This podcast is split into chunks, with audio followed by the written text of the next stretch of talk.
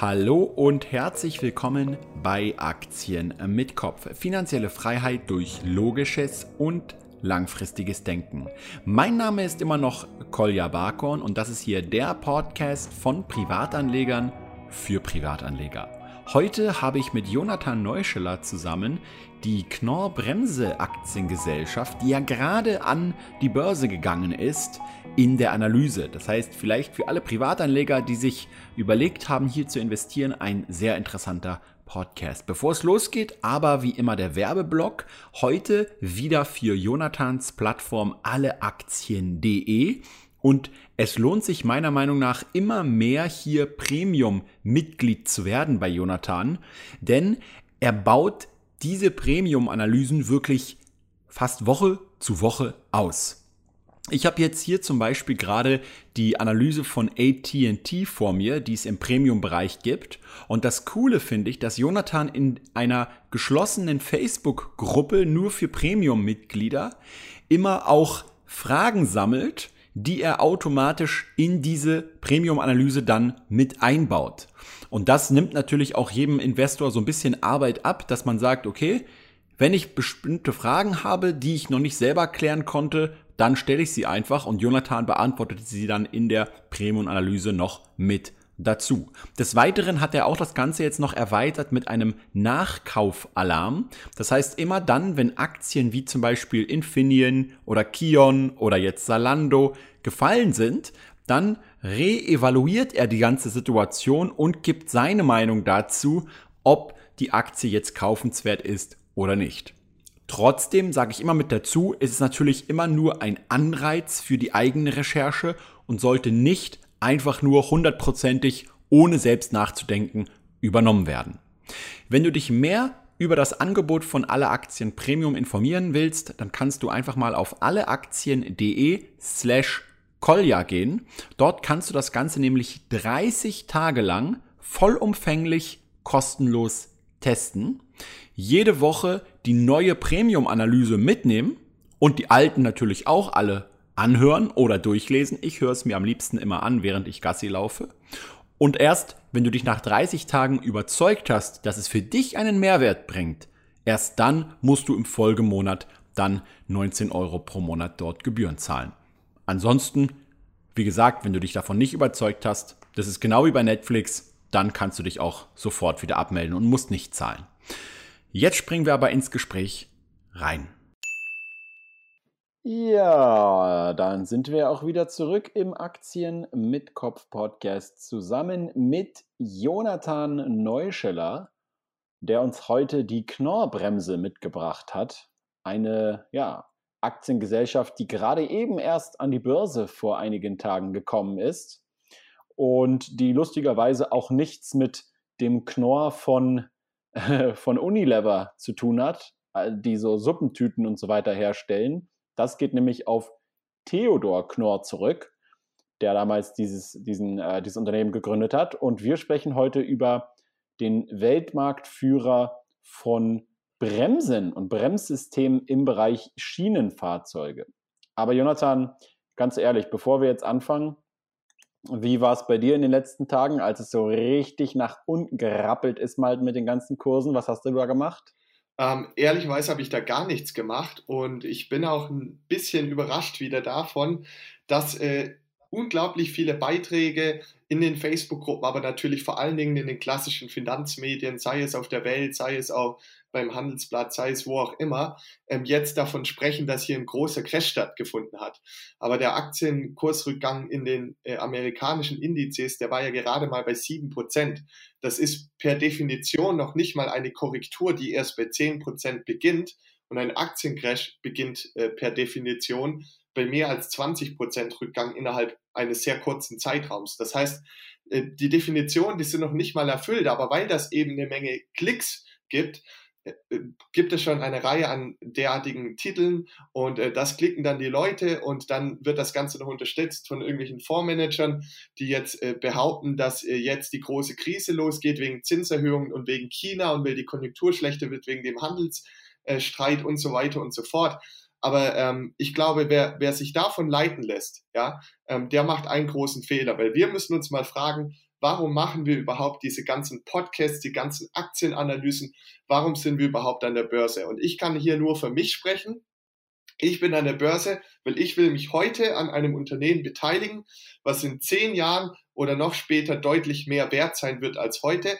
Und woran kann ich das festmachen? Eben an den äh, Produkten, die das Unternehmen herstellt, an den Patenten, an den Produktionsanlagen, äh, an der Nachfrageentwicklung an, und an dem Markt, in dem das Unternehmen tätig ist. Und wenn sich abzeichnet, bei einem Unternehmen wie der, wie der Knorr Bremse AG, über das wir jetzt gleich sprechen werden, dass die Nachfrage nach diesen Produkten immer weiter steigen wird, dann wird es höchstwahrscheinlich dem Unternehmen auch gelingen, diese steigende Nachfrage über steigende Umsätze, steigende Gewinne, steigende Cashflows und auch steigende Dividenden äh, in eine Wertsteigerung für uns Aktionäre umzumünzen. Und das ist der Grund, weshalb ich Aktien kaufe, weil ich will mich langfristig an der Wertsteigerung ähm, der Unternehmen beteiligen, von der Wertschaffung unserer Wirtschaft profitieren.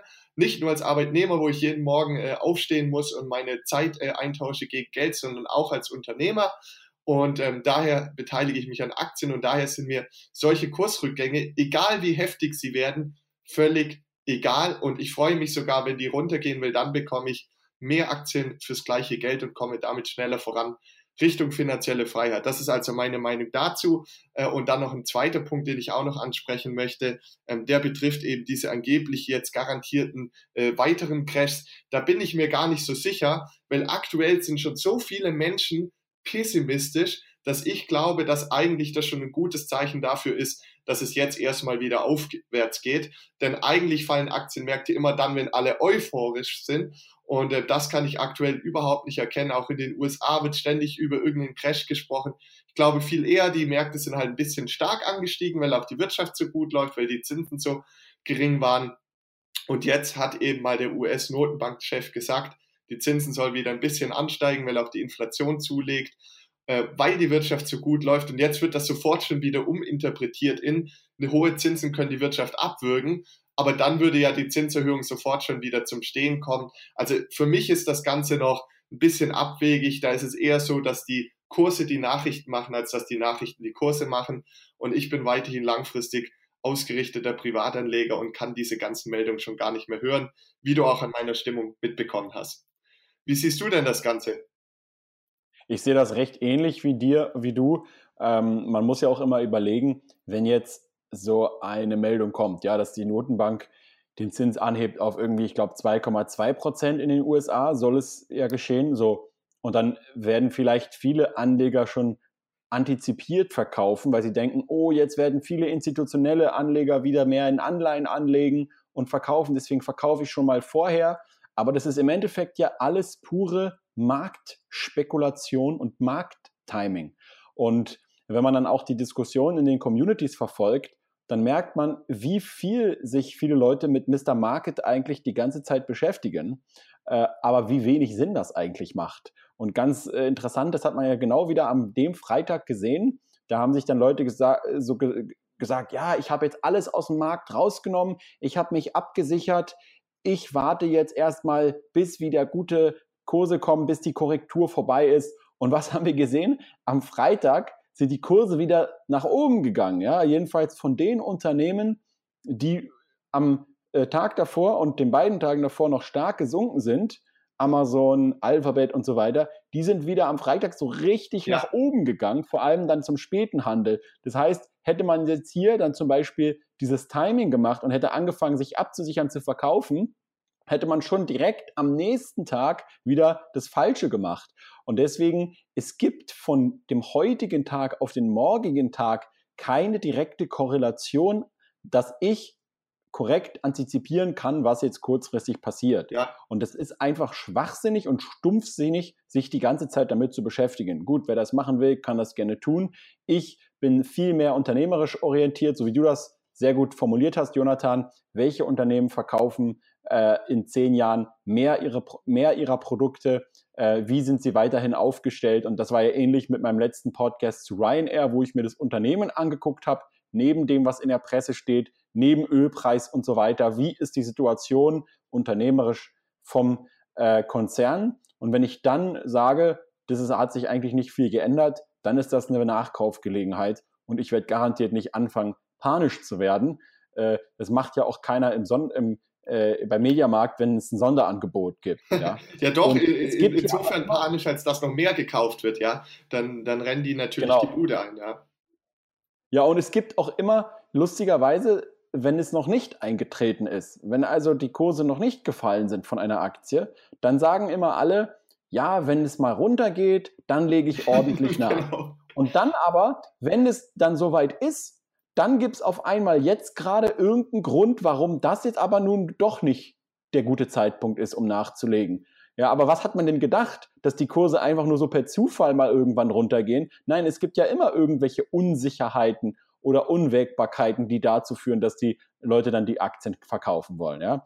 Und deswegen, äh, du machst das schon richtig, glaube ich, man muss sich auf die Unternehmen selbst konzentrieren und nicht dieses Hin und Her, äh, Mr. Market, äh, diesen, diesen Schwachsinn da äh, großartig mitmachen. Ja? Und von daher ähm, ja, gehen wir gleich rein äh, in, in das heutige Unternehmen, die Knorr-Bremse. Ich habe es ja schon am Anfang äh, gesagt. Ähm, die sind gerade jetzt vor einigen Tagen an die Börse gegangen ähm, und stellen ja Bremssysteme her, für, vor allem für Schienenfahrzeuge und für Nutz äh, äh, Fahrzeuge. Äh, daneben machen sie aber auch noch äh, sowas wie Einstiegssysteme, Klimaanlagen, Energieversorgungssysteme, Steuerungskomponenten, Bahnsteigtüren, also alles, was so mit ja, Mobilität und so weiter zu tun hat. Und die Firma, die wurde schon 1905 in Berlin gegründet, hat aber ihren Sitz mittlerweile in München und ja, ist eigentlich ein ziemlich großer Konzern, kann man sagen, mit 27.700 Mitarbeitern und einem Umsatz von 2017 von sage und schreibe 6,2 Milliarden Euro. Also das ist nicht irgendein kleines Dorfunternehmen, sondern ein richtig, richtig großes Unternehmen. Und ja, Jonathan, jetzt ist natürlich die spannende Frage, jetzt ist ja gerade der Börsengang erfolgt bei einem Unternehmen, was schon seit über 100 Jahren existiert und du hast dir das Ganze ja ein bisschen näher mal angeschaut. Äh, da wäre es jetzt mal interessant zu erfahren, was so die Geschäftsbereiche sind, wer eigentlich die Kunden sind von Knorr Bremse. Ja. Also wer zahlt denen äh, das Geld und ja, hat dieses Unternehmen eigentlich einen Burggraben in seinem Geschäftsbereich? Ja. Ja da gehe ich, geh ich total gerne darauf ein und äh, lasse dich und natürlich auch alle Zuhörer an meinen Recherchen teilhaben. Ähm, also grundsätzlich ist es so, dass es, wie du schon richtig gesagt hast, ein sehr großes Unternehmen ist, was eben in der Mobilitätsindustrie aktiv ist und an der Mobilität verdient. Und das finde ich äh, ein sehr spannendes Geschäftsmodell, weil generell haben wir weltweit eben eine ständig steigende Nachfrage nach Mobilität. Jetzt äh, lösen wir uns mal von Deutschland, wo die ganze Infrastruktur schon ähm, ausgebaut ist im Großen und Ganzen, ja, äh, und äh, denken uns mal hinein in ein Land wie Indien oder China. Ähm, dort leben bis zu 20 Mal so viele Menschen wie in Deutschland. Diese Menschen haben vor wenigen Jahren äh, noch in kleinen Dörfern gelebt und sich ihren Reis selbst angebaut. Und durch das Wirtschaftswachstum und die Entwicklung in diesen Ländern beginnen diese Menschen jetzt sich auch in Städten anzusiedeln, ziehen damit ganz, ganz eng ähm, aneinander, weil sie jetzt auch einen Bürojob haben oder in einer Fabrik arbeiten. Äh, und das führt dazu, dass sie jetzt auch äh, nicht mehr zu ihrem nächsten ähm, Feld, also jetzt einfach mal übertrieben gesprochen, zu ihrem nächsten Reisfeld laufen, sondern jetzt eben äh, Teil eines großen Systems werden und damit natürlich auch auf eine Infrastruktur zurückgreifen müssen, mit der sie äh, von ihrem Wohnort zu ihrem Arbeitsort und zurückkommen können. Und äh, gerade in einem Land wie Indien, wo es eben eine enorme Bevölkerungsdichte gibt, ist es unerlässlich, dass diese Infrastruktur größtenteils zum Beispiel über ein äh, Schienennetz aufgebaut wird, weil es gar nicht möglich ist, eineinhalb Milliarden Menschen äh, über Autobahnen und Straßen zu transportieren. Dafür reicht die Kapazität einfach nicht aus. Das heißt, äh, in Asien bilden sich gerade ganz, ganz viele Städte, und äh, diese Städte werden zunehmend mit einem öffentlichen Verkehrsnetz versorgt, also U-Bahnen, S-Bahnen, Straßenbahnen, aber auch natürlich Bussen und, äh, und natürlich müssen diese Städte und diese Menschen auch immer stärker mit ähm, ja, Nahrungsmitteln, Lebensmitteln, aber auch sonstigen Gütern beliefert werden, weil sie jetzt ein Einkommen haben und weil sie jetzt äh, zur Arbeit gehen und diese Dinge eben nachfragen. Und das führt eben dazu, dass meiner Meinung nach noch über viele Jahre, sogar Jahr, Jahrzehnte hinweg, äh, eine steigende Nachfrage nach Zügen äh, und auch Lastwagen besteht, wie es schon in der Vergangenheit der Fall war. Und es ist eben sehr schwierig, an diesem Mobilitätsboom direkt zu profitieren. Man kann natürlich über Reifenhersteller wie Continental davon profitieren, aber man kann eben auch wunderbar davon profitieren, wenn man sich jetzt ein paar Aktien von Knorr Bremse ins Depot legt, denn äh, das ist der mit Abstand führende Hersteller von Bremsen und Bremssystemen für Schienenfahrzeuge und auch für Nutzfahrzeuge wie Lastwagen. Äh, sehr schwierig ist es davon zum Beispiel mit einem Autohersteller zu profitieren, denn die stehen in einem ganz, ganz starken Wettbewerb untereinander. Die sind viel konjunkturabhängiger äh, und haben auch gerade das Risiko, dass jetzt hier eine Umstellung auf das E-Auto erfolgt und dann sind eben die alten Technologien plötzlich nichts mehr wert.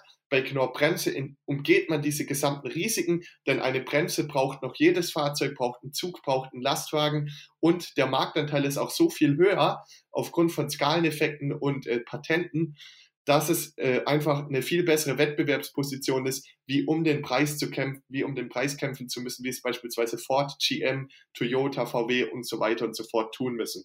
Und daher denke ich, dass dieses Investment eben eine hervorragende Möglichkeit ist, um sich langfristig im Bereich äh, einer steigenden Nachfrage nach Mobilität positionieren zu können.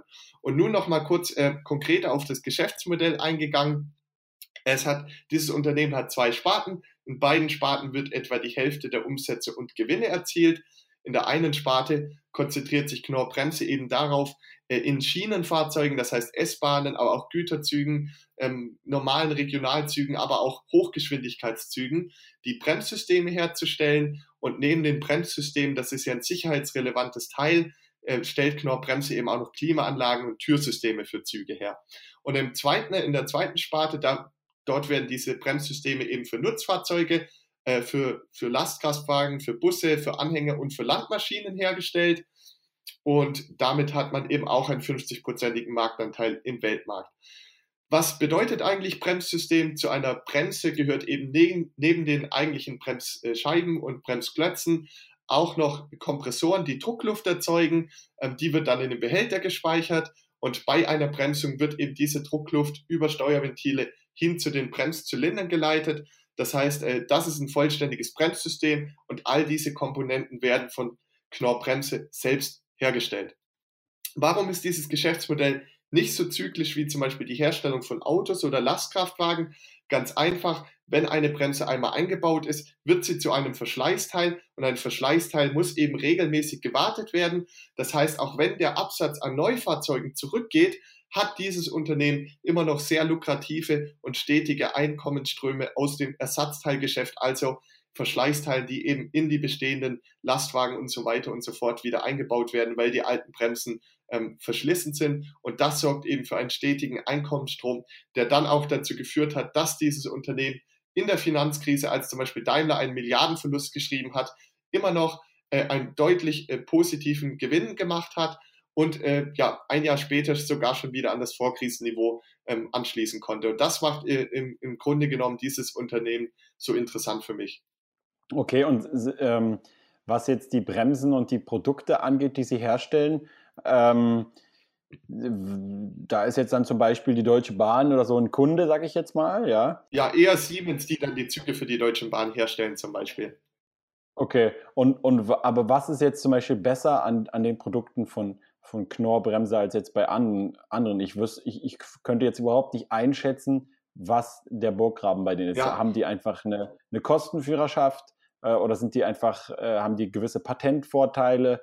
Oder was zeichnet die aus? Genau, also das ist eine sehr gute Frage, die ich auch bei jedem Investment äh, mir immer sehr lange stellen. Die habe ich mir auch bei Knorr Bremse gestellt. Also grundsätzlich haben sie sowohl eine Kosten- als auch eine Technologieführerschaft.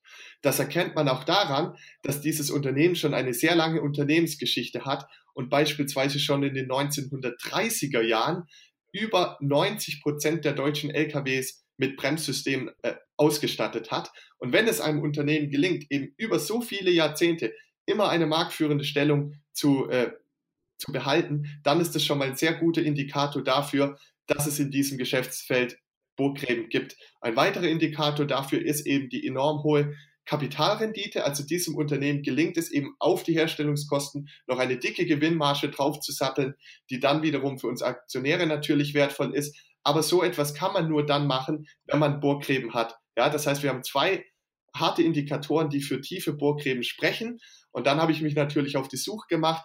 Zum einen ist es eben so, dass es hier enorme Skalen- und Effizienzvorteile gibt. Ne? Die Entwicklung von einer Bremse ist sehr, sehr teuer, sehr komplex. Da muss man ganz viele Millionen in die Forschung und Entwicklung stecken. Und da braucht man auch ganz viel Erfahrung bei den Herstellungsverfahren, dass zum Beispiel die Bremse auch wirklich eine gute Wirkung erzielt.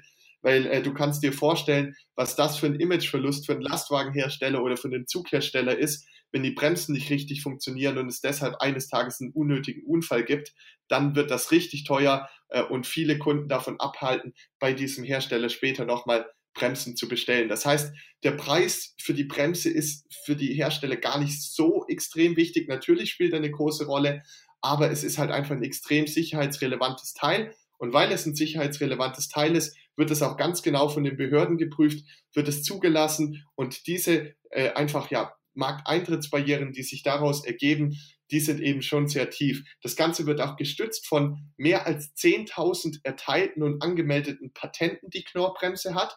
Und die sorgen eben dafür, dass es neuen Wettbewerbern gar nicht möglich gemacht wird, auf die ganzen entwickelten Technologien zurückzugreifen. Weiterhin tut das Unternehmen über 360 Millionen Euro im Jahr in die Forschung und Entwicklung, also in die Weiterentwicklung und weitere Verbesserung der Produkte stecken. Und das ist halt auch wieder eine, eine enorme Investition, die sich in zukünftig noch besseren Produkten und noch besseren Produktionsverfahren bezahlbar machen sollte. Ja? Weil das Unternehmen so profitabel ist, investiert es eine Menge in die Weiterentwicklung, dadurch werden die Produkte noch besser, dadurch wird das Unternehmen wieder profitabler. Das ist so dieser positive Kreislauf, der hier stattfindet. Und dann der letzte Grund eben der hohe Marktanteil. Wenn ein Unternehmen jedes zweite Teil in der Branche verkauft, dann kann es natürlich äh, zum Beispiel Produktionskosten oder Entwicklungskosten auf viel mehr verkaufte Teile umlegen und damit natürlich pro Teil eine deutlich äh, geringere Kostenbasis erreichen. Und das sorgt natürlich wieder für eine wettbewerbsfähige Marktposition. Und daher bin ich eben der Meinung, dass dieses Unternehmen über einen sehr tiefen Programm verfügt.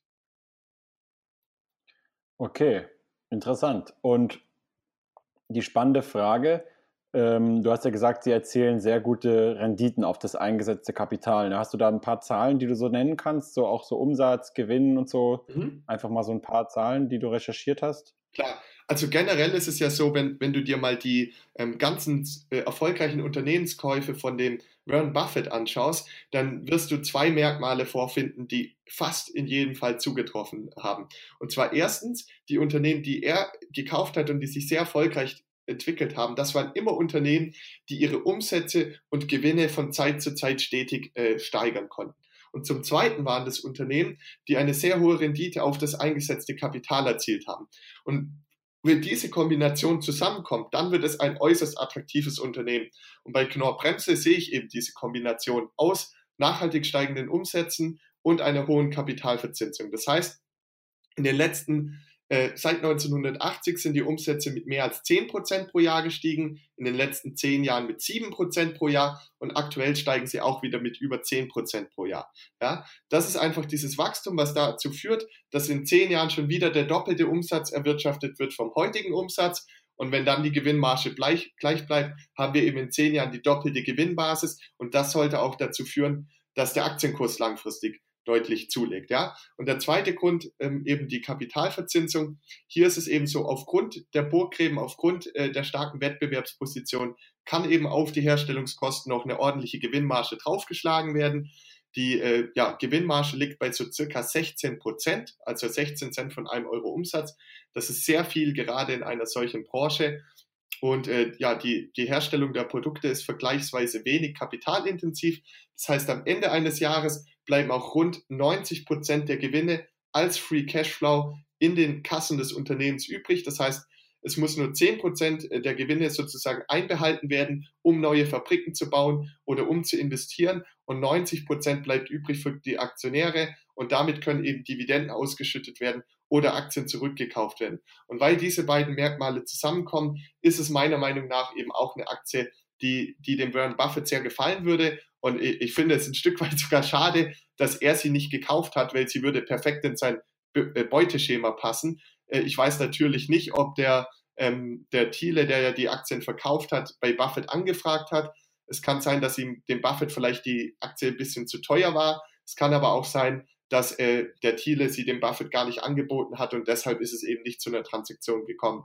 Jedenfalls ist jetzt die Situation so, dass dieses Unternehmen seit Freitag, also seit äh, Anfang Oktober, an der Börse notiert und einen Börsenwert von 13 Milliarden Euro aufweist.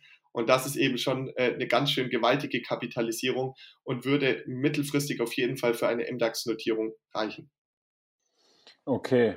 Ähm, ja, bei so einem ähm, Gewinn von irgendwie, was haben wir da? Äh genau, also der Gewinn, den, den ich in 2018 erwarte, liegt bei knapp 700 Millionen Euro.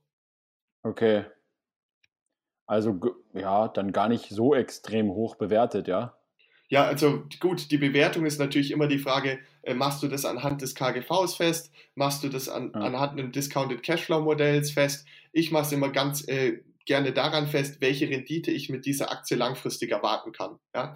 Und wenn man ja. langfristiger Investor oder Unternehmer ist und nicht auf irgendwelche kurzfristigen Marktschwankungen schaut, dann hat man langfristig, da haben wir auch schon einen Podcast drüber gemacht, zwei Renditekomponenten. Die erste Renditekomponente ist eben, wenn sich die Gewinnbasis äh, eines Unternehmens verdoppelt, sollte langfristig gesehen sich irgendwann auch der Aktienkurs verdoppeln. Ja? Das heißt, ich sehe einfach langfristig ein Gewinnwachstum bei diesem Unternehmen von etwa fünf Prozent pro Jahr als durchaus realistisch an. Das ist sogar deutlich weniger, als in den letzten zehn Jahren erzielt worden sind. Aber ich möchte bei meinen äh, Prognosen auch oder, oder Erwartungen auch immer eher konservativ oder vorsichtig rechnen, damit ich im Zweifel positiv überrascht werde und ne nicht negativ überrascht werde. Und die zweite Rendite-Komponente äh, ist eben die Free Cashflow-Rendite.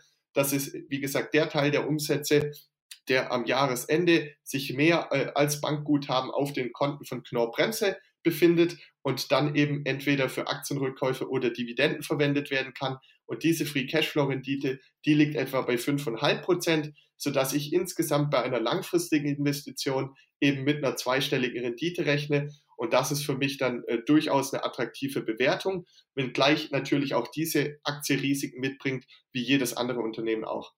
Ähm, also ich habe auch gesehen, so was jetzt äh, zum Beispiel den Umsatzanstieg, äh, also das Wachstum angeht und die und die Gewinnentwicklung, es ist nicht so ein ganz ähm, ja, verlässlicher Kandidat, würde ich jetzt mal sagen. Ja, es, Umsätze und so weiter steigen, ähm, aber es gibt halt irgendwie äh, mal Jahre, wo es eher horizontal läuft, dann auf einmal gibt es große Sprünge, dann aber zum Beispiel 2016 ist der Gewinn auch mal wieder zurückgegangen und so. Ja. Ähm, das heißt, es ist also auch anscheinend äh, in, in, ein Unternehmen, was jetzt nicht irgendwie wie an der Schnur gerade ja. nach oben wächst, sondern auch natürlich immer äh, konjunkturell äh, anfällig äh, sein kann, ja, oder irgendwelche anderen Risiken vielleicht hat, die man hier nicht äh, so auf, sofort auf den ersten Blick sieht, ja. Ähm, also ich habe jetzt auch, schaue auch gerade in die äh, Gewinn- und Verlustrechnung rein und versuche herauszufinden, zum Beispiel, ja, warum der Gewinn zurückgegangen ist 2016. Mhm. Ja, Vergleich das kann ich dir gerne sagen. Vielleicht war auch also, ein Verkauf oder so. Nee, das, das war tatsächlich kein Verkauf. Also die, die ähm, die, die, meiner Meinung nach ist die richtige Antwort darauf, dass 2015 ein außerordentlich gutes Jahr war. Es war überdurchschnittlich gut. Äh, in dem Jahr konnten ganz, ganz viele Zugbremsen nach China verkauft werden mit einer sehr hohen Gewinnmarge, weil dort eben zahlreiche Hochgeschwindigkeitsstrecken fertig geworden sind und dementsprechend die Züge gebraucht worden sind. Und deshalb war in 2015 zum Beispiel auch die Gewinnmarge äh, nochmals höher als aktuell. Ja, das heißt, das war sozusagen ein positiver Ausreißer nach oben. Ähm, und dann, wie du schon richtig gesagt hast, es gibt eben gewisse Nachfrageschwankungen äh, bei den neu produzierten Nutzfahrzeugen und Zügen. Es gibt zum Beispiel in Zeiten, in denen die Wirtschaft eher schrumpft als wächst oder stagniert, gibt es natürlich auch einen geringeren Bedarf an neu produzierten Lastwagen, weil die bestehende Flotte praktisch ausreicht, ja. Das heißt, es kann dann eben in dem jeweiligen Jahr weniger neue Bremsen verkauft werden, was zu einem gewissen Gewinnrückgang führt. Aber dennoch ist Knorr Bremse eben profitabel geblieben, weil sie ja auch dieses Ersatzteilgeschäft haben äh, und dadurch eben eine gewisse garantierte Umsatz- äh, und Gewinnbasis haben, selbst wenn das neue Geschäft mal in ein, zwei, drei Jahren ähm, eine sehr geringe Nachfrage hat. Das heißt aber, wie du schon richtig gesagt hast, man hat es hier durchaus mit einem etwas zyklischen Unternehmen zu tun. Das heißt, wenn wir in den nächsten Jahren und das kommt garantiert. Der einzige Unterschied zwischen einem Crash-Propheten und mir ist eben, dass ich mir nicht zutraue zu sagen, am 12.12. 2022 kommt der Crash, weil das ist einfach unseriös, ja, sondern was passieren wird, ist, wir werden, unsere Wirtschaft hat sich schon immer in Zyklen entwickelt. Wir werden in den nächsten zehn Jahren mit Sicherheit irgendwann mal wieder zwei Jahre haben oder drei Jahre haben, in denen die Wirtschaft sogar schrumpft. Und in, in dieser Zeit wird natürlich dann die Ertragslage oder Gewinnlage von Knorr-Bremse schlechter aussehen als heute, weil es eben ein Stück weit ein zyklisches Unternehmen ist. Und dann könnte es tatsächlich auch so sein, dass die Aktie nochmal günstiger zu bekommen ist als heute. Das ist also ganz klar ein Risiko, was man hier hat bei diesem zyklischen Unternehmen. Aber mir ist das egal. Warum? Weil ich plane, dieses Unternehmen äh, sehr lange zu halten. Das heißt, über so einen Konjunkturzyklus hinweg. Und ich weiß, dass wenn die Konjunktur wieder anspringt, auch die, Ertrag, die Erträge und die Gewinne von Knorr Bremse wieder anspringen werden und dann auf neue Rekordniveaus klettern werden. Und das wird dann auch die Aktie tun. Und ich traue mir einfach nicht zu, jetzt hier den Markt zu timen und zu sagen, nächstes Jahr kommt der, das, der große Konjunkturcrash, weil man hat, man findet in der Vergangenheit, alle Leute, die das immer behaupten, man findet immer Gründe, warum Aktienmärkte fallen können und man findet immer Gründe, warum Aktienmärkte kurzfristig steigen können. Und äh, im Nachhinein sagt es sich natürlich leicht, deshalb und deshalb war es da, aber wie oft ähm, haben die Leute, die davon stetig sprechen, äh, auch falsch gelegen und sagen dann, ja, jetzt war es noch nicht so, aber nächstes Jahr ist es soweit. Äh, und dann kann man es meiner Meinung nach auch gleich lassen. Aber nochmals, wer mit so etwas rechnet, als in einem Konjunkturrückgang, der sollte lieber noch warten und erst dann in dieses Unternehmen investieren. Okay. Ähm, ist, ich versuche auch die ganze Zeit so zu überlegen, ähm, was jetzt so zukünftige äh, Trends und Themen angeht, weil äh, hier ist es ja so, dass beispielsweise das autonome Fahrzeug, ja, ja, da haben wir vorhin im Auto drüber gesprochen. Wir sind heute in St. Elm gewesen, das ist so eine halbe Stunde Fahrt. Da haben wir unseren Onkel besucht und dann haben wir da richtig leckere Pizza gegessen und auf dem Weg zurück mit dem Auto, da war ich so richtig müde, ja. Und habe ich mir so gedacht, Mensch, wie geil wäre es, jetzt im Auto einfach die halbe Stunde lang zu schlafen, dann nach Hause anzukommen und wieder richtig frisch und munter zu sein. Äh, einmal dieser Punkt, aber auch der Punkt Nachfrage generell wird sich, glaube ich, extrem auswirken im Bereich Automobil. Also da können ganze Autokonzerne auf einmal ja, verschwinden, weil meiner Meinung nach einfach viel weniger Fahrzeuge gebraucht werden, weil einfach Leute anfangen, neue Modelle zu entwickeln, wie zum Beispiel, dass man halt das Auto, was man gerade nicht braucht, und es ist ja nun mal so, dass man das Auto ungefähr 90 Prozent der Tageszeit nicht braucht, weiter vermieten kann. Also einfach eine enorme Effizienzsteigerung. Wohingegen jetzt bei einem Zug, gut, wenn der Zug jetzt autonom fährt, statt äh, mit einem statt mit einem äh, ähm, äh, Schaffner, äh, ja. nicht Schaffner, sondern äh, Lokomotivführer, ja, dann fährt er halt autonom, dann fährt er halt autonom. Ja, das ja. wird sich jetzt groß, äh, nicht großartig, äh, ja, also trotzdem braucht er ja Bremsen, ja, was was ich meine? Genau, also ähm, das ist ein sehr guter Gedankengang, äh, Kolja. Ähm, zu, zuerst einmal die Überlegung, die ist Gold richtig. Schau mal, stell dir mal vor, ähm, oder man erkennt es ja, manche Leute tun schon ihre Wohnung über Airbnb vermieten, wenn sie eine von 52 Wochen im Jahr nicht da sind. Ja, also wenn sie fast immer genutzt wird. Aber ein Auto, das wird ja nicht fast immer genutzt wie eine Wohnung, wo man nach der Arbeit zurückkommt und noch schläft und so weiter, ja, sondern ein Auto wird 23 von 24 Stunden am Tag nicht genutzt. Das würde etwa dem entsprechen, dass man äh, von dem ganzen Jahr nur zwei Wochen in der eigenen Wohnung wohnt. Und dann wäre es ja nur logisch, die übrigen 50 Wochen der Wohnung genau. zu vermieten und damit Geld zu verdienen. Und genau so wird es eben bei dem Auto kommen, sobald es autonome Autos gibt. Aber für Knorr Bremse ist das gar nicht so relevant, denn das Unternehmen hat sich eben auf den äh, Markt für Schienenfahrzeuge und Nutzfahrzeuge spezialisiert und eben nicht auf den Automobilmarkt. Das heißt, Knorr Bremse genau. stellt keine Bremsen für autonom äh, oder für Autos her und damit sind sie nicht ganz so stark von dem Thema betroffen. Züge fahren heute schon elektrisch. Das heißt, äh, da kann nicht nochmal auf elektrische Antriebe umgestellt werden, brauchen trotzdem Bremsen. LKWs. Ja, gut, LKWs, die fahren heute, ähm, wie gesagt, größtenteils noch mit einem Dieselantrieb. Und wenn es ja. hier zu einer Umstellung auf Elektromobilität kommt, dann wird bei normalen Bremsvorgängen nicht mehr die Bremse betätigt werden, sondern eben über eine Rekuperation der Akku wieder aufgeladen werden, was dazu führt, dass zwar weiterhin jeder LKW eine Bremse braucht bei, bei der Produktion mhm. für Sicherheitsfälle, also wenn man mal einfach eine Gefahr hat und stark bremsen muss, aber die ganzen normalen Bremsvorgänge, die werden künftig nicht mehr über die Brems äh, ähm, äh, durchgeführt werden, sondern über die Rekuperation des Elektromotors. Und das wird natürlich zu einem geringeren Nachfrage nach äh, Ersatzteilen im Lkw-Geschäft führen. Aber jetzt muss man sich halt als Investor fragen, wie relevant ist dieses Risiko, wenn man heute investiert? Zum einen ist das Nutzfahrzeuggeschäft nur für die Hälfte der Umsätze und Gewinne verantwortlich.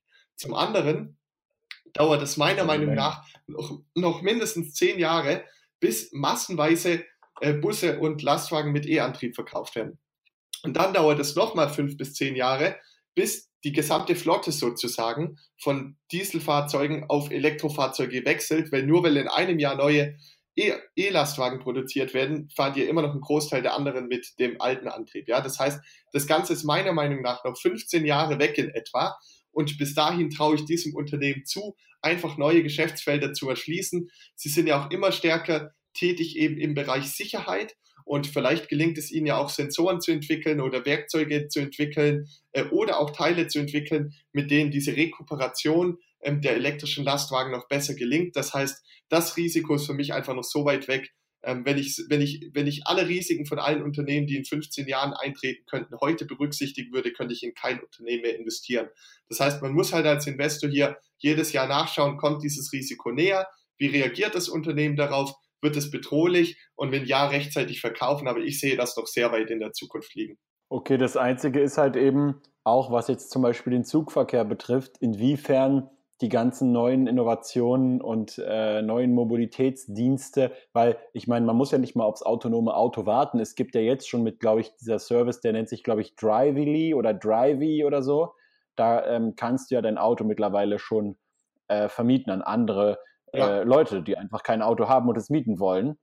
Lustigerweise ist das vollkommen legitim und erlaubt, aber Uber nicht, ist ja wieder ein anderes Thema. Ja. aber ähm, aber äh, das heißt, es ist ja schon jetzt, äh, da, da kommt, glaube ich, noch eine Menge Spannendes auf uns zu, was Mobilität angeht. Und äh, was natürlich auch spannend wäre zu wissen, hast du das, weiß nicht, ob du das recherchiert hast, wie denn insgesamt der Zugnutzungsmarkt ähm, jetzt einmal im B2B-Bereich, also jetzt zum Beispiel, da ist ja auch unser äh, Warren Buffett äh, ziemlich investiert in Amerika. Ja. Ähm, die machen ja vor allem auch äh, ja, B2B, also die äh, äh, ja, verfrachten halt riesige Mengen an äh, Produkten, äh, Öl und was weiß ich alles halt mit den Zügen hin und her. Und dann gibt es ja diesen B2C-Bereich mit einfach Leuten, die jetzt auf Geschäftsreise sind oder in Urlaub genau. fahren mit dem Zug. Also wie stark steigt eigentlich die Zugnutzung oder wie stark sinkt die Zugnutzung aktuell im Vergleich einmal zu Automobil, Flugzeug und so weiter, relativ, aber auch absolut. Hast du mhm. dazu ein paar Zahlen? Genau, also der weltweite, äh, wenn man das Ganze weltweit betrachtet, dann ist das ein klarer Wachstumsmarkt. Denn es ist einfach so, dass äh, eine, wenn man eine gewisse Größe erreicht bei einer Stadt, dann ist der Transport nur noch mit, äh, mit öffentlichen Verkehrsmitteln möglich, zumindest für einen Großteil der Menschen, weil wir bauen die, die Häuser ja 3D, also dann irgendwann mit 100 Stockwerken. Und äh, gleichzeitig ist das äh, Straßensystem nur 2D, ja, und das führt einfach dazu, dass dann ähm, de, der Verkehr kollabieren würde. Und deshalb reagieren eben die ganzen großen Städte darauf und bohren in den Untergrund U-Bahnen und so weiter und so fort. Und äh, damit können eben sich hunderte Menschen in einen Zug setzen. Und wenn die alle paar Minuten durchfahren, dann ist eben eine viel größere Transport, Transport, ja, eine viel größere Transportkapazität gegeben. Und deshalb ist das äh, ein klarer Wachstumsmarkt, solange die Urbanisierung äh, weltweit ein Megatrend bleibt. Und das ist es eben in den letzten Jahrzehnten gewesen. Solange wird auch die Nachfrage nach Zügen und Zugteilen und natürlich auch nach Bremssystemen ansteigen. Äh, und deshalb ist es ein klarer Wachstumsmarkt. Ich muss aber zugeben, ähm, dass ich jetzt gar nicht sagen kann, mit wie viel Prozent ist der in einem einzelnen Land gewachsen. Da hängt es jetzt mhm. auch immer davon ab, welche Zeitspanne nehme ich, welche Länder nehme ich, was ist für mich alles der Markt. Also sind es nur Hochgeschwindigkeitszüge oder auch Nahverkehrszüge und so weiter und so fort. Aber ich kann mit Sicherheit sagen, dass es ein klarer Wachstumsmarkt ist. Okay, und es gibt ja noch, ähm, habe ich erst letztens erfahren, äh, bei Dirk Müller im Buch, lustigerweise, dass es ja dieses Projekt One Belt, One Road gibt ja. von, Chi von China, also im Endeffekt diese zweite Seidenstraße. Ähm, wenn das natürlich äh, richtig erfolgreich umgesetzt wird, dass also China mit äh, ja irgendwie über 60 Ländern äh, was jetzt Autobahnen und, und Zugverbindungen und so weiter angeht, äh, enorm ver verbunden wird was halt einfach zu viel, viel, viel mehr Effizienz führen würde äh, und viel geringeren äh, Zeiten, die es braucht, Produkte und Menschen zu transportieren zwischen den ganzen Ländern, dann ist das natürlich wie so, ein, wie so eine Art, äh, also ja für so einen Konzern wie Knorr-Bremse, äh, da, da, also da freuen sich die Auftragsbücher, ne? wenn das dann solche Projekte Fall. umgesetzt werden. Ähm, andererseits, was mir noch so ein bisschen zu denken gegeben hat, warum, äh, äh, wenn das Unternehmen so erfolgreich ist, ja, warum geht es nach 100 Jahren jetzt an die Börse? Ich habe auch gelesen, dass, dass ähm, von diesem Team oder wie der hieß, den hast du ja, ja, auch schon erwähnt, im Endeffekt alle Aktien, die jetzt Privatanleger gezeichnet haben, ähm, von diesem Herrn waren. Das heißt, äh, äh also Knorr Bremse hat jetzt im Endeffekt überhaupt nichts von dem Börsengang, weil sie ja. äh, das Kapital gar nicht bekommen, sondern der Großinvestor bekommt das Kapital und warum verkauft der jetzt seine ganzen Aktien an Privatanleger und andere Investoren? Ähm, warum der Börsengang jetzt zu diesem Zeitpunkt? Ja, das ist richtig. Also es gibt ja immer zwei Möglichkeiten. Also bei jedem Börsengang wird ja Geld erlöst, ja.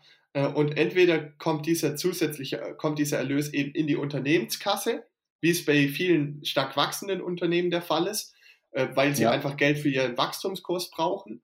Äh, oder die zweite Alternative ist eben, dass praktisch die Alteigentümer, Altaktionäre sagen, ich möchte das Unternehmen nicht mehr alleine besitzen oder gar nicht mehr besitzen und nutze eben die Börse als Möglichkeit, mein Unternehmen gleichzeitig an viele kleine Investoren zu verkaufen, weil es mir eben kein großer äh, Investor in einem Stück abkaufen möchte. Und genau das ist hier auch passiert. Das ist auch überhaupt kein Problem, dass Knorr-Bremse kein Kapital bekommt, denn das Unternehmen erwirtschaftet ja jedes Jahr rund 700 Millionen Free Cashflow, ist eh fast schuldenfrei. Das heißt, die produzieren ständig Kapital, die brauchen jetzt nicht noch zusätzliches Kapital von dem Börsengang. Die müssen sich eher Gedanken machen, was sie mit dem ganzen Kapital anstellen, was sie täglich verdienen. Ja. Äh, und von dem her ist es jetzt für das Unternehmen weder gut noch schlecht. Aber der äh, Alteigentümer Thieme, der hat das Unternehmen halt in den letzten 30 Jahren aufgebaut äh, und zu einem Weltmarktführer gemacht. Und der ist mittlerweile 77, hatte auch schon seinen Sohn im äh, Vorstand platziert. Dann gab es aber einen Vertrauensbruch, sprich der Sohn ist wieder ausgetreten äh, und äh, der Thieme hat jetzt halt einfach Sorge äh, um die Nachfolge des Unternehmens. Er möchte wahrscheinlich eben nicht, dass sein Sohn äh, Kontrolle auf die äh, Aktien bekommt und damit über das Unternehmen, wenn er mal nicht mehr da ist und hat deshalb wahrscheinlich den Ausweg genutzt und gesagt, ich öffne dieses Unternehmen jetzt für alle Investoren, äh, denn mit dem Geld, was ich beim Börsengang einnehme, kann ich zum Beispiel eine Stiftung gründen oder damit kann ich eben tun und lassen, was ich will. Aber jedenfalls gibt es keine Kontrolle und Stimmmöglichkeit mehr für meinen Sohn. Also er hat ja. den sozusagen enteignet wahrscheinlich, ja. ja, okay, interessant, interessant. Ähm, ja, okay, dann ist natürlich die spannende Frage, ja, abgesehen von konjunkturellen äh, Risiken, wie stark jetzt Disruption oder was auch immer da noch kommt, äh, das Unternehmen schädigen kann. Das, ich sehe das als eher gering. Äh, mir fällt es aber trotzdem schwer, jetzt irgendwie äh, so ein Unternehmen zu beurteilen. Ich bleibe da also an der Seitenlinie. Siehst du denn noch weiter äh, potenzielle Risiken in der Zukunft, die auf Knorr Bremse und deren Aktionäre zukommen könnten? Ja, natürlich. Also wie gesagt, Nummer eins, Konjunkturrisiko wenn es eine Konjunkturkrise gibt, wird sich die Ertragslage vorübergehend äh, verschlechtern, was auch zu einem rückläufigen Aktienkurs führen sollte. Punkt zwei, eben Disruptionsrisiko. Was ist, wenn beispielsweise schon sehr schnell alle Lastwagen voll elektrisch betrieben werden, dann braucht man weniger Ersatzteile für Bremsen.